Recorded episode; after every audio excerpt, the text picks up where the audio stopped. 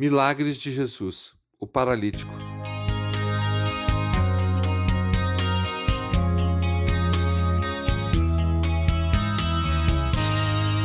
Vieram alguns homens trazendo um paralítico numa maca e tentaram fazê-lo entrar na casa, para colocá-lo diante de Jesus.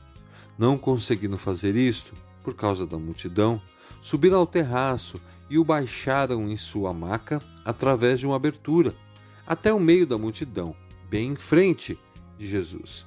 Lucas 5, 18 e 19. Neste texto, o Senhor Jesus estava numa casa na cidade de Cafarnaum. E o povo, sabendo disso, lotou essa casa, de modo que ninguém mais poderia entrar.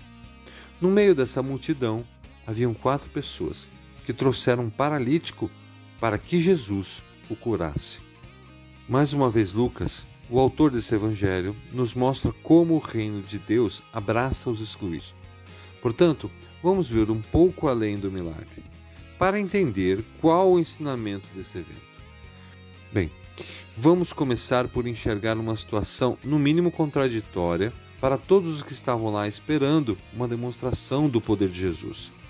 Então, quando no meio do ensinamento de Jesus, quatro malucos abrem o telhado, aliás, Marcos, no seu evangelho, nos apresenta esse detalhe, e começam a descer um paralítico. Então, ao invés de Jesus falar levante e ande, ele diz o seguinte: Vendo a fé que eles tinham, Jesus disse: Homem, os seus pecados estão perdoados. Lucas 5:20. Nesse momento a dúvida deve ter invadido aquela casa, aquela multidão. Mas para alguns mestres da lei, verdadeiros representantes da falsa religiosidade, estavam preocupados com outra coisa. Quem é esse que blasfema? Quem pode perdoar pecados a não ser somente Deus? Lucas 5:21. E então, nesse momento, Jesus responde à dúvida deles, perguntando o seguinte: Que é mais fácil dizer: os seus pecados estão perdoados ou levante-se e ande?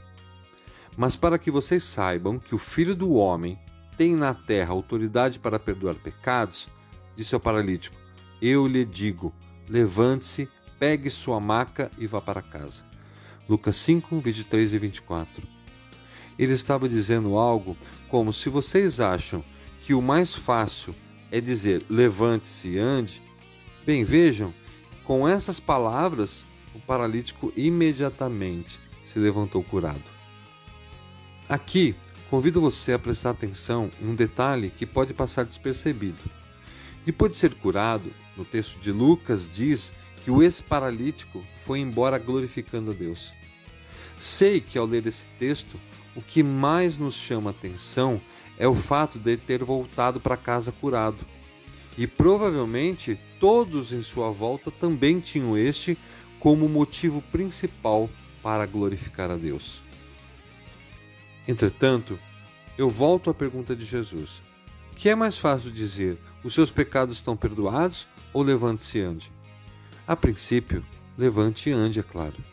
Mas Jesus mostrou que a sua autoridade alcançava as duas coisas, tinha poder para ambos. E o alerta é que damos mais importância para as bênçãos do que o maior dos milagres, o perdão dos nossos pecados.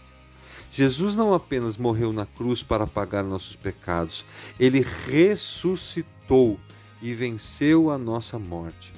Isso para que depois pudéssemos ter garantido o perdão para a nossa dívida, o nosso pecado.